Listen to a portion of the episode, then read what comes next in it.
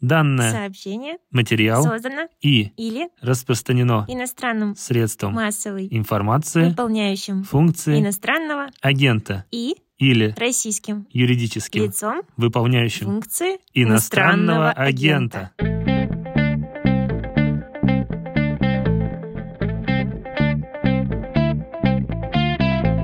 Здравствуйте, это подкаст о новостях, которые долго остаются важными. Он называется «Что случилось?». Мое имя Владислав Горин, имя гостя Владимир Кудрявцев, криминолог. Здравствуйте. Здравствуйте, Владислав. У нас есть повод для разговора, для того, чтобы его объявить, объяснить, прочитать. Мне нужно открыть издание РБК. Вот какой там был материал на днях. Я с сокращениями прочитаю, постараюсь быть полаконичней. В феврале-апреле 2022 года в магазинах увеличилось число краж. Это следует из данных сотрудничающего с ритейлерами разработчика системы распознавания лиц NTech Lab. По просьбе РБК компания проанализировала сведения из системы системы, разработанной совместно с компанией BIT, о таких инцидентах в рознице с февраля по апрель 2022 года, сопоставив их со статистикой за аналогичный период 2021 года. Анализировалась информация не только в продовольственной рознице, но и в магазинах, продающих одежду, детские товары, продукцию для дома, сада и ремонта. В продуктовых магазинах товары зачастую похищают сразу с корзинкой, отмечает компания NTech Количество таких преступлений увеличилось на 27% по сравнению с аналогичным периодом 2021 года, ну, в общем, можем считать на треть, практически на 30. В топ-5 категорий, которые в феврале-апреле этого года чаще всего привлекали злоумышленников, вошли кондитерские изделия, колбасы, алкоголь, сыры, кофе и какао. Средняя сумма украденных товаров составила полторы тысячи рублей, что на 25% больше, чем годом ранее. И так далее, и так далее. Там есть еще заявление ритейлеров в духе, что, мол, да, несут все, и вообще мы замечаем, как экономика просаживается, число краж увеличивается. Давайте мы обсудим и конкретно эту публикацию немножко, и потом шире поговорим про уровень преступности, про то, как ее рост связан с другими социальными явлениями, в том числе с войной. Но сначала хочется вот с РБК разобраться, потому что интуитивно кажется вообще не такая прямая связь. Нет зависимости. Сократились э, доходы населения и сразу растет число краж. Я ошибаюсь? У вас интуитивно очень правильное ощущение. На самом деле криминологов это в свое время тоже поставило в тупик, и не раз, в последний раз это было во время Великой рецессии 8-9 годов, когда экономика по всему миру резко просела, а преступность, главным образом, преступность имущественная сильно не выросла или вообще не выросла, а где-то даже продолжала падать. И это было большой теоретической загадкой. На самом деле она не первого десятилетия существует. То есть экономика растет и падает по всему миру на протяжении всей наблюдаемой истории. А преступность иногда следует за ней, иногда нет. И, в общем, не очень было понятно, что же там на самом деле происходит. Но, кажется, в конце десятых более-менее был найден ответ на этот вопрос – связь на самом деле существует не столько с сокращением или ростом экономики, или сокращением или ростом безработицы, а, собственно, с инфляцией. Вот если у вас сильно растет инфляция, то, как правило, это довольно сильно увеличивает всю имущественную преступность.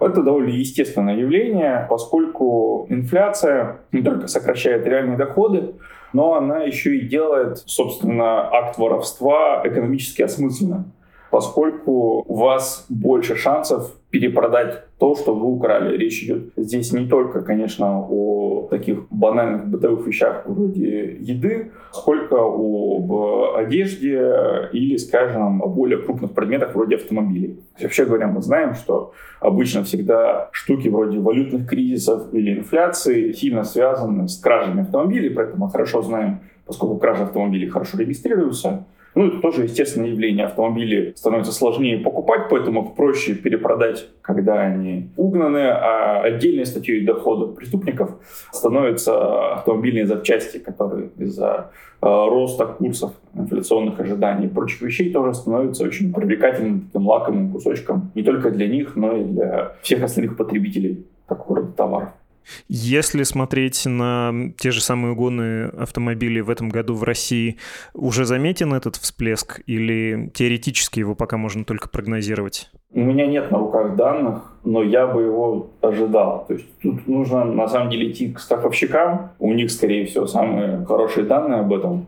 Но я бы его ожидал. Точно так же, как в 2014 году у нас был всплеск угонов, в 2014-2015 году после присоединения Крыма и валютного кризиса у нас было почти кратное увеличение количества угонов всплеск, чего еще вы ждете в смысле преступности. Я понимаю, как общо это звучит, потому что когда мы говорим преступность, нас немножко, наверное, подводит рубрикация в СМИ, то, что это выносится в отдельный раздел криминальной хроники, а явление большое, сложное, на него влияет куча всего, и само оно устроено крайне непросто. Это как если бы я вас спрашивал, а, что там на фондовом рынке будет? Да, да. Ну, да, смотрите, у нас действительно преступность в общем можно поделить на две большие категории. Имущественную, про которую мы с вами уже немножечко поговорили, и насильственную.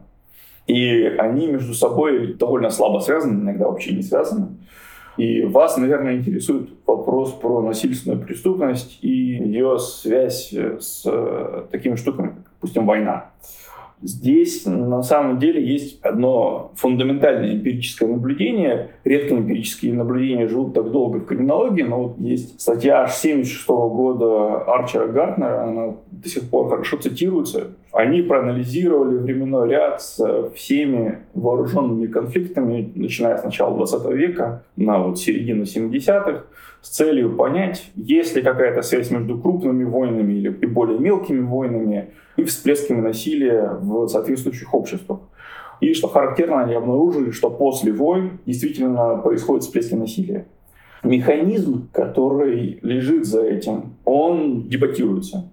То есть логичное предположение уже в 70-е было так называемый синдром Рэмбо. Ну, тогда он так не назывался, поскольку книга, не знаю, вышла на тот момент, уже первая кровь, фильм точно еще не вышел.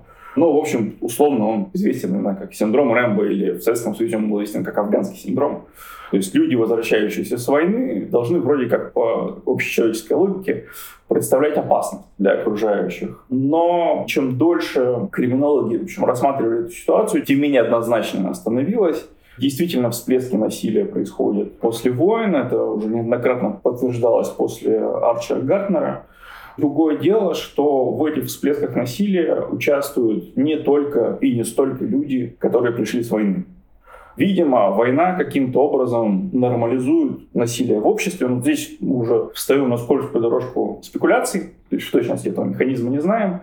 Другое дело, что ветераны войн, во всяком случае американские ветераны войн, были довольно хорошо исследованы. Есть множество панельных исследований как отдельных ветеранов, так и преступников из средних таких подгрупп, как ветераны. И там, на самом деле, довольно любопытные результаты были выяснены. Во-первых, оказалось, что, судя по всему, сам по себе факт службы в армии вообще никак особенно не влияет. Даже и факт службы в армии во время вооруженного конфликта. Другое дело, что когда они декомпозировали этот эффект, они обнаружили очень удивительную штуку. Люди, которые служили в армии до конца 70-х годов, то есть, на самом деле, люди, которые служили в призывной армии, вернувшись с войны, судя по всему, не регистрировали какого-то сильного всплеска склонности к насилию. А вот люди, которые после конца 70-х служили в армии и оказались в вооруженном конфликте, такую склонность показывали. Почему это происходит, мы опять же в точности не знаем. Основное предположение это в том, что люди, которые попали на войну, будучи призывниками, более-менее равномерно отобраны из общества, и там нет какого-то сильного самоотбора таким образом, и поэтому они все более-менее равномерно адаптируются к своему возвращению в мирную жизнь. А вот люди, которые пошли в профессиональную армию после 70-х годов, в Штатах армия строго профессиональная, они уже на этапе того, когда они отправились на призывной пункт, прошли самоотбор. То есть в армии идут какие-то очень специальные люди, которые, видимо, склонны к рисковому поведению и, возможно, насилию. И таким образом, если такие люди имели опыт жизни внутри военного конфликта, они по возвращении начинают демонстрировать большую склонность к насилию и прочим преступлениям. Это крайне любопытно, и я, честно скажу, хотел об этом в основном с вами и поговорить, воспользовавшись поводом просто более-менее свежим про кражи, потому что действительно есть и в обществе ожидание того, что кто с войны вернется. Это возвращаются герои, уставшие от крови, или люди, которые занимались насилием, санкционированным, несанкционированным, и что они с собой принесут. Вы сказали, что ветераны американские лучше всего исследованы, стороны, это понятно, по России что-то есть, по афганцам, по чеченцам, потому что вот этот, э, понятно, в кавычках пишем, хотя про чеченцев э, отдельно как народ тоже можно потом поговорить, поскольку так называют тех, кто участвовал в этих конфликтах, то есть участники конфликта в Афганистане и в двух чеченских, ну или можно считать его одним длящимся конфликтом. Я, если можно, просто еще немножко уточню, простите, про тех же афганцев есть устойчивое убеждение, которое кажется мне ложным, про то, что вот они пришли, и стали заниматься бандитизмом. Но почему-то все забывают, что на рубеже 80-х, 90-х годов просто многие группы людей совершенно невинных занятий стали заниматься бандитизмом, рэкетом, убийствами, там какие-нибудь спортсмены. Это не значит, что спорт плохой, это значит, что специфический спрос и высокая премия появилась на их особые навыки, плюс навыки сплочения и так далее, и так далее, каких-то общих интересов. Это все выстрелило. То есть тут же не в людях дело, да, тут надо еще учитывать общество, в которое приходят ветераны. Ну, в общем, видимо, да, любая организованная группа в эпоху перемен становится потенциальным субстратом для создания организованных преступных сообществ. Это не только про Россию история, не знаю, какие-нибудь якудзы в Японии в эпоху Мэйдзи. Это люди, которые занимались изначально азартными играми в деревнях и некрупных городах. То есть вот у них был навык какой-то коллективной работы и самообороны, поскольку эти заработки нужно было защищать. А когда началась эпоха перемен, вот они капитализовали этот навык и уже существующую сплоченность. Я думаю, что похожая логика применима к чему угодно, от воинов-афганцев до боксеров. То есть если у вас есть команда физически крепких людей, которая осознала себя как коллектив и которая имеет навык вот такой коллективной работы, ну, они будут пользоваться различными возможностями, в том числе и криминальными, видимо. У вас вполне, мне кажется, разумная интерпретация здесь. Другое дело, что когда мы говорим о всплеске преступности 90-х годов, то на самом деле, во-первых, его неверно называть всплеском преступности 90-х годов, поскольку есть вообще такое понятие, как долгие 90-е, которые как бы начались еще до 90-х, то есть конец 80-х, это уже немножечко похоже по, скажем так, криминогенной обстановке на то, что мы будем видеть в 90-е годы.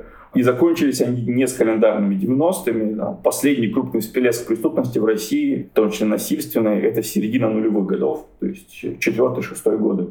То есть, вообще большой теоретический вопрос, какие там подлежащие механизмы, но, видимо, там наложилось сразу несколько каких-то вещей, которые не факт, что сейчас есть в России, хотя, может быть, в какой-то степени есть. Там была, прежде всего, колоссальная, если говорить социологическим языком, анемия. То есть у вас разрушилась одна система ценностей, вторая система ценностей еще не появилась, такая дюргемианская анемия была анемия в таком криминологическом смысле в плане Роберта Мертона, когда у вас людей постоянно бомбардируют некоторыми желаемыми целями в виде красивой жизни, заработков и всего прочего, при том, что у них нет физической возможности зарабатывать и жить красиво. И вот у них возникает такой диссонанс, который их толкает на креативные способы достижения поставленных целей, в том числе преступные. В этом смысле 90-е были таким идеальным штормом и середина нулевых. На середину нулевых еще наложился небольшой демографический навес. Это последний бэби-бум Советского Союза, 86-88 год, когда рождаемость впервые за сколько-то лет перешагнула эту психологическую цифру в 2. В этом смысле, кстати, современная Россия тоже, возможно, окажется в ситуации такого мини-бэби-бума, так называемый путинский бэби-бум, середина нулевых как раз, когда у нас там через 4-5 лет внезапно образуется большое количество молодых людей, там 18-20 лет, то есть потенциально опасного возраста, И, возможно, если они как-то выйдут в жизнь, в экономическую жизнь, в смысле, посреди рецессии и, как я уже сказал, аномии, вследствие, скажем так, сложной морально-этической ситуации в современном российском обществе, ну, результат довольно сложно предсказать. Я хотел бы слушателям, которые пропустили, напомнить, что у нас был подкаст, э, который лично моему сердцу очень дорог, с автором книги «Слово пацана», посвященный казанскому феномену, феномену казанских молодежных группировок. И это не научный труд, это скорее антропологический, где-то даже этнографический труд с включением самого автора в исследуемое поле, поскольку Роберт Гараев сам состоял в молодежной группировке, его из нее выписали. В общем, чудом уцелел, и там есть описание механизмов, как это складывалось еще до того, как советская система начала начала сыпаться, когда правоохранительная система вступила в ситуацию совершеннейшего кризиса, как э, нельзя было пройти по родному городу, по своему двору, если ты не включен в эту систему отношений, как тебя могли поставить на деньги, на счетчик, как э, обкладывали данью, как ты инициировался в этом обществе, как ты проходил там стадии социализации такого дедовщиночного типа, и насколько все это было жестко, и как это все довольно органично потом перетекло из драк сначала в драки арматуры, а потом и в стрельбу, как там на уничтожение это все происходило. В общем, длинные 90-е начались не сразу, в том числе демография сыграла. В случае с Казанью и какими-нибудь набережными Челнами там еще это было подчеркнуто тем, что сравнительно новые города, в том числе деревенское население, в том числе татарское переезжало. Дети часто не говорили на языке родителей, и они даже были от семьи оторваны, и они вот искали во дворе. Это все понятно, о чем вы говорите. В случае с молодым поколением будем надеяться, что смартфоны их сильно увлекут и приставки, и позволят э, как-то им э, искать поменьше приключений на улице, в том числе в стычках с прохожими, и вот виртуальная красивая жизнь им станет суррогатом украденной шапки или там, не знаю, ограбленного магазина. Слушайте, виртуальные преступления тоже существуют, тоже растут. В том смысле, что это вполне себе креативный способ достижения ставимых обществом целей. Так что не факт, что то, что молодежь у вас уйдет в смартфоны, это оградит ее от преступности. Может просто это создать перед ней новые преступные возможности, которые мы еще слабо себе представляем. Насколько государство, государственные институты, правоохранительная система являются сдерживающим фактором, насколько они могут с этим бороться, особенно когда они к этому не очень подготовлены. Опять же, вспоминая те длинные 90-е, о которых вы говорили, там было полное непонимание происходящего еще. Ну, вы уже сами, кажется, ответили на свой вопрос. Кажется, не очень. Вообще, в России, скажем так, правоохранительные органы — это отличная, хорошо отлаженная репрессивная система, но я не уверен, что она хорошо работает именно на контроль над преступностью. В целом, по миру-то вообще редко есть связь между действиями правоохранителей и каким-то значимым снижением преступности. Локально это может работать, допустим, система патрулей в конкретном городе может снижать или увеличивать преступность в конкретных точках внутри города. Или усилия правоохранителей, но, правда, там в связке с более широким кругом специалистов, могут, например, ограничивать насилие банд по отношению друг к другу. Но в целом такую каждодневную преступность контролировать довольно сложно, и она, кажется, снижается или повышается более-менее там, по своим законам. Другое дело, что Россия — это такое высоко секретизированное общество. Это общество, в котором очень много камер внешнего наблюдения, даже в сравнительно некрупных городах, и прочих технологических кунштюков, которые должны работать на снижение преступности. Возможно, это сыграет сдерживающую роль но тут сложно что-то прогнозировать, нужно как-то следить за данными, что называется, в реальном времени. К сожалению, в России они не очень хорошо открыты, и что-то осмысленное мы сможем сказать, наверное, через несколько лет, когда откроются архивы. Чисто теоретически, что является сдерживающим фактором для развития насильственной преступности, в том числе уличной преступности? Ну, потому что, вот помяните мое слово, на днях э, объявленное возрождение детской молодежной организации по типу пионерии, это потом еще будет подаваться как вот мы старались, но все равно не смогли. И да, и какой-нибудь враг, не знаю, общая растленность или еще кто-нибудь будет назван виновным, а государство будет говорить, что мы-то как раз пытались удержать нашу молодежь. Ну, в общем, тоже вспоминает казанский феномен, когда советские чиновники недоумевали, как один комсомолец может бить другого арматурой. Слушайте, рецепт довольно простой, если мы говорим чисто о молодежи, да и вообще, на самом деле, о людях практически любого возраста, это вовлечение в продуктивную деятельность. То есть, э, если у вас молодежь учится или работает, то она с высокой вероятностью ни в какие преступные глупости вовлекаться не будет. На самом деле есть там, хорошие исследования на американских городах, где видно, что те города, где были доступны льготные программы вроде обучения в комьюнити-колледжах, они показывали более низкие темпы прироста или даже снижения молодежной преступности. В этом смысле я много раз говорил, что, кажется, для снижения криминогенности в России ЕГЭ сделало больше, чем все МВД вместе взятое. То есть то, что в свое время молодые люди из любого, даже самого небольшого города получили возможность переехать в более крупный и получать образование в более престижном учебном заведении, кажется, это сработало как такой митигирующий фактор для преступности в России. Хотя тут это на самом деле спекуляция, ее нужно проверять. Если у вас есть возможности для занятости, заработка и или учебы, то вы в значительной степени можете контролировать преступность. Во всяком случае, она не будет у вас сильно расти. Понятно. Я хотел спросить про Чечню понятные аналогии, но, кажется, это достаточно исследованная тема, хоть как-то исследованная тема. Каким образом она повлияла на Россию, на преступность в ней, на практики, которые у нас здесь применяются?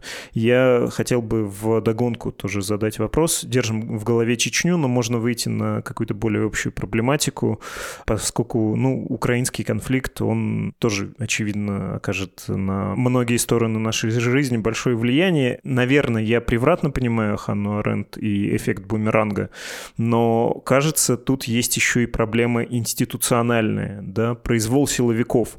Люди, про которых мы говорили, вернувшиеся с войны, это одно, а другое дело, когда на войне, ну или там в колониях, э, если следовать за Аренд, методы, которые применяются, они переезжают потом в метрополию и становятся приемлемыми на институциональном уровне по отношению к народу-колонизатору. Вот если можно, про влияние войны еще и на таком уровне. Честно, я просто про эту тему вообще ничего не знаю. То есть понятно, что есть большая литература по исследованию колониализма, империализма и других нехороших вещей. Есть, наверное, такая околоколониальная криминология, особенно когда речь идет о исследовании там, постколониальных обществ или все, что касается исследований преступности и миграции. Я, к сожалению, с этой литературой практически не знаком. Ну, я, в общем, не столько про колониальный, а как это по-простому-то. Менты стали после Чечни злее, съездили в командировки и понабрались там всякого. Но есть же такой миф, что начали у нас пытать после Чечни. Хотя, очевидно, это не так, но есть убеждение. Штука в том, что может быть, а может быть и нет. Дело в том, что я об этом знаю примерно столько же, сколько и вы. То есть интуитивно это кажется не то что хорошим объяснением, но каким-то объяснением. Мне кажется, что практики пыток в российской правоохране, они имеют гораздо более глубокие, страшные, дальние корни, чем колониальные вылазки российских правоохранителей в 90-е и начале нулевых годов. То есть там, мне кажется, не прерывающая связь между еще сталинскими оперативными полномочиями но доказать я этого не могу. Это существует исключительно на уровне моего какого-то ощущения. Оно может быть правильным или неправильным.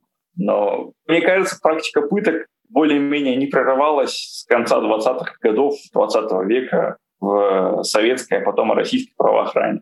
Ну и в этом смысле судебная система оказывает большее влияние, чем культура отдельных органов власти. Наверное, да. Ну, вот мой коллега Кирилл Китаев часто любит вспоминать о том, как образовались органы следствия в Советском Союзе. в смысле уже после Сталина, там, реформы 50-х, 60-х годов, Вообще говоря, следователь — уникальная фигура. Следователя не существует в большей части юрисдикции в мире. То есть есть, то, что называется, полицейский детектив, есть прокурор. А у нас какая-то странная промежуточная стадия. Есть человека, который занимается документарным сопровождением уголовного дела. И Кирилл, например, утверждает, что эти люди образовались не просто так в свое время, а потому что после того, как умер Сталин, был развенчан культ личности и начали бороться с перегибами на местах, Сначала они значит, попытались ликвидировать все это МГБшное следствие, а потом поняли, что у них несколько сотен тысяч человек, взрослых мужчин, которые ничем особо не заняты. И куда-то их нужно было приткнуть.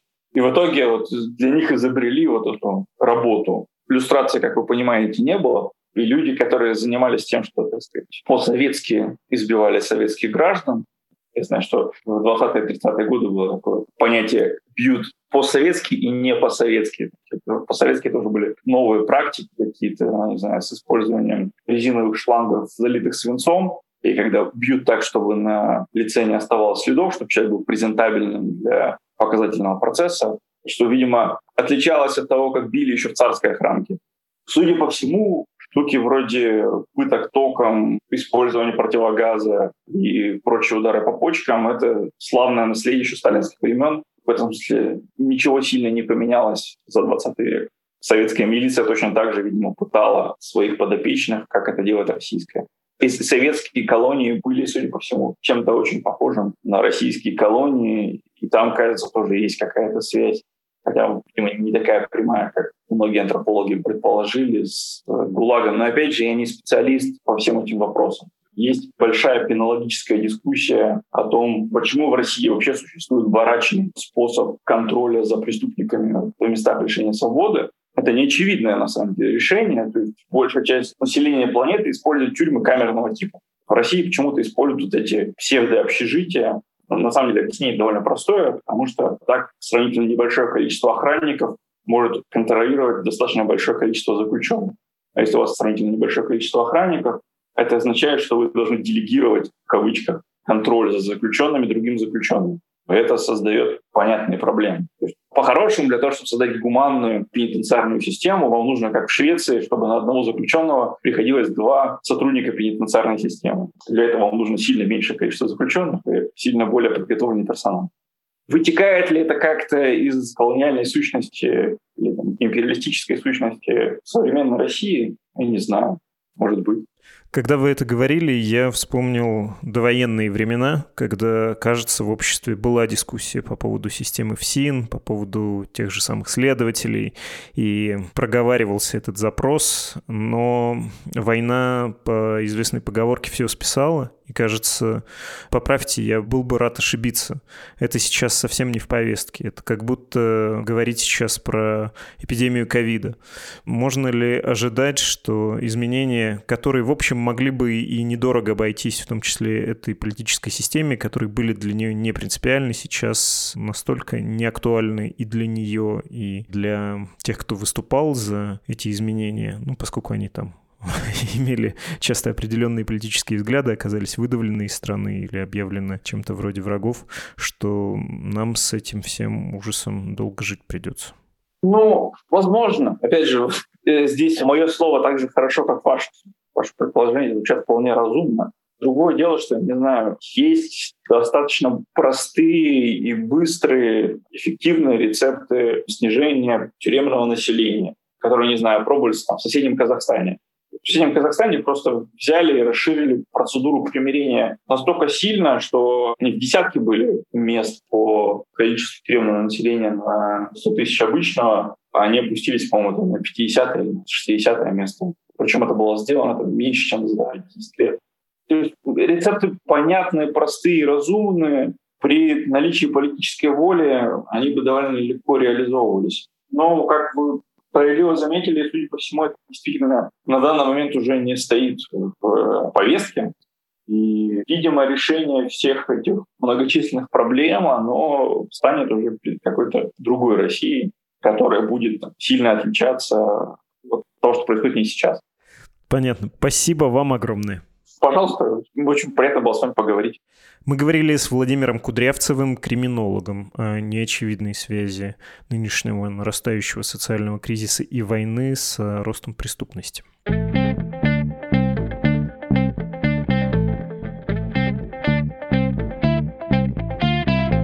В самом начале эпизода вы слышали сразу двух наших слушателей, которые прочитали про данные сообщения материал вот эту обязательную по российскому законодательству штуку. Ну так вот, я не могу вам назвать имена наших слушателей, которые записали для нас этот файл. Они не подписались, хотя сообщили, что являются супругами, что они из России вынужденно уехали.